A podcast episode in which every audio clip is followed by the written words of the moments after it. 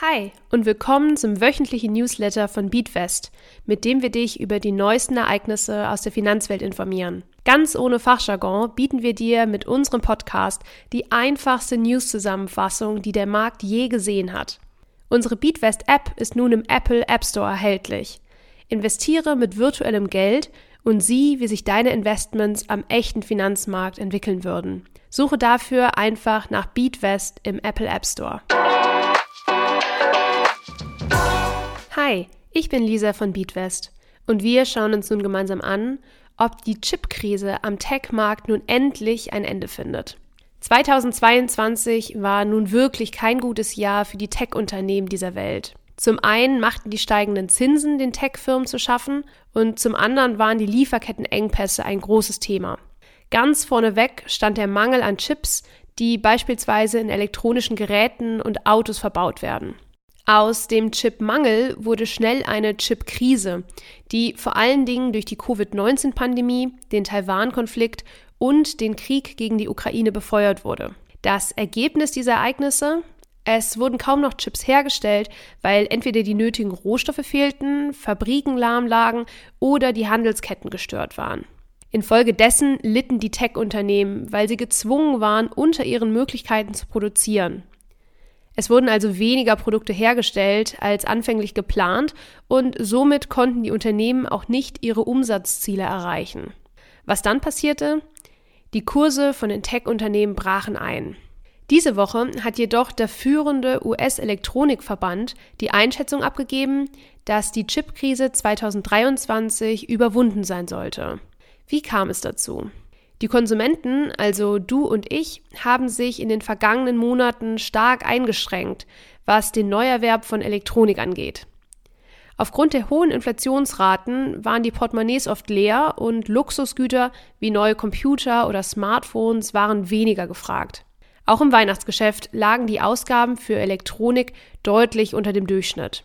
Laut einer neuen Studie der Schweizer Investmentbank UBS sind die Lagerbestände der Chiphersteller so hoch wie seit zehn Jahren nicht mehr. Die hohen Lagerbestände können sich aber auch zu einem Problem entwickeln, da in Zukunft ein regelrechtes Überangebot an Chips auftreten könnte. In der Automobilindustrie ist die Chipkrise hingegen noch nicht vorbei. Aufgrund der immer weiter steigenden Nachfrage nach Elektroautos sind diese speziellen Chips immer noch Mangelware wie sich das Chip-Umfeld in der Zukunft entwickelt und ob es ein mögliches Überangebot gibt, bleibt abzuwarten. Dass die Chipkrise durchgestanden ist, lässt sich aber erst einmal positiv für die Tech-Branche bewerten. Du siehst auch hier wieder, dass eine breite Diversifikation über viele verschiedene Tech-Unternehmen das Problem der Chipkrise begrenzen kann.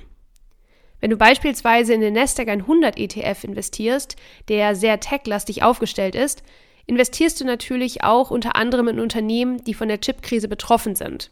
Genauso sind aber auch Unternehmen wie zum Beispiel Meta, also Facebook oder PayPal in dem ETF enthalten, die mit der Chipkrise eher weniger am Hut haben. Der Mix macht's und sorgt dafür, dass du der Chipkrise nicht vollständig ausgeliefert bist. Kommen wir nun zu Fragen von Newsletterlesern. Diese Woche erreichte uns die folgende Frage. Ich habe gelesen, dass die Inflation in Deutschland nur noch 8,6 Prozent beträgt. Sind wir jetzt über den Berg und wird die Inflation ab jetzt immer weiter sinken? Die Inflation war im letzten Jahr im Durchschnitt mit 7,9 Prozent so hoch wie seit über 30 Jahren nicht mehr. In den vergangenen drei Monaten bewegten wir uns zudem über der 10-Prozent-Marke. Dass die Inflation sich nun für Dezember darunter bewegt, ist erstmal ein positives Zeichen. Wir dürfen aber nicht vergessen, dass dies auch zum Großteil daraus resultiert, dass der deutsche Staat für viele Gaskunden die Abschlagszahlungen übernommen hat bzw. diese bezuschusst hat. Für Januar gehen Wirtschaftsexperten davon aus, dass die Inflation noch einmal ansteigt. Allerdings werden wir aller Voraussicht nach weiterhin im einstelligen Bereich bleiben. Für 2023 geht die Bundesbank von einer Inflation von rund 7 Prozent aus. 2023 könnten außerdem Zweitrundeneffekte eintreten. Was das ist? Aufgrund der hohen Inflation fordern Arbeitnehmerinnen und Gewerkschaften mehr Lohn. Die höheren Lohnkosten könnten dann auf die Produkte umgelegt werden, sprich die Preise steigen. Der Fachbegriff für ein solches Szenario nennt sich Lohnpreisspirale. Zuerst werden die Produkte teurer, dann steigen die Löhne aufgrund dessen, im nächsten Schritt steigen dann wieder die Produktpreise und so weiter. Und wenn dir der Beatwest Podcast gefällt und du uns gerne unterstützen möchtest, dann freuen wir uns natürlich über ein Abo und über eine 5-Sterne-Bewertung bei deinem Streaming-Dienstleister. Der Inhalt dieses Podcasts dient ausschließlich der allgemeinen Information. Diese Informationen können und sollen eine individuelle Beratung durch hierfür qualifizierte Personen nicht ersetzen. Die hier angegebenen Informationen stellen keine Anlageberatung und keine Kaufempfehlung dar.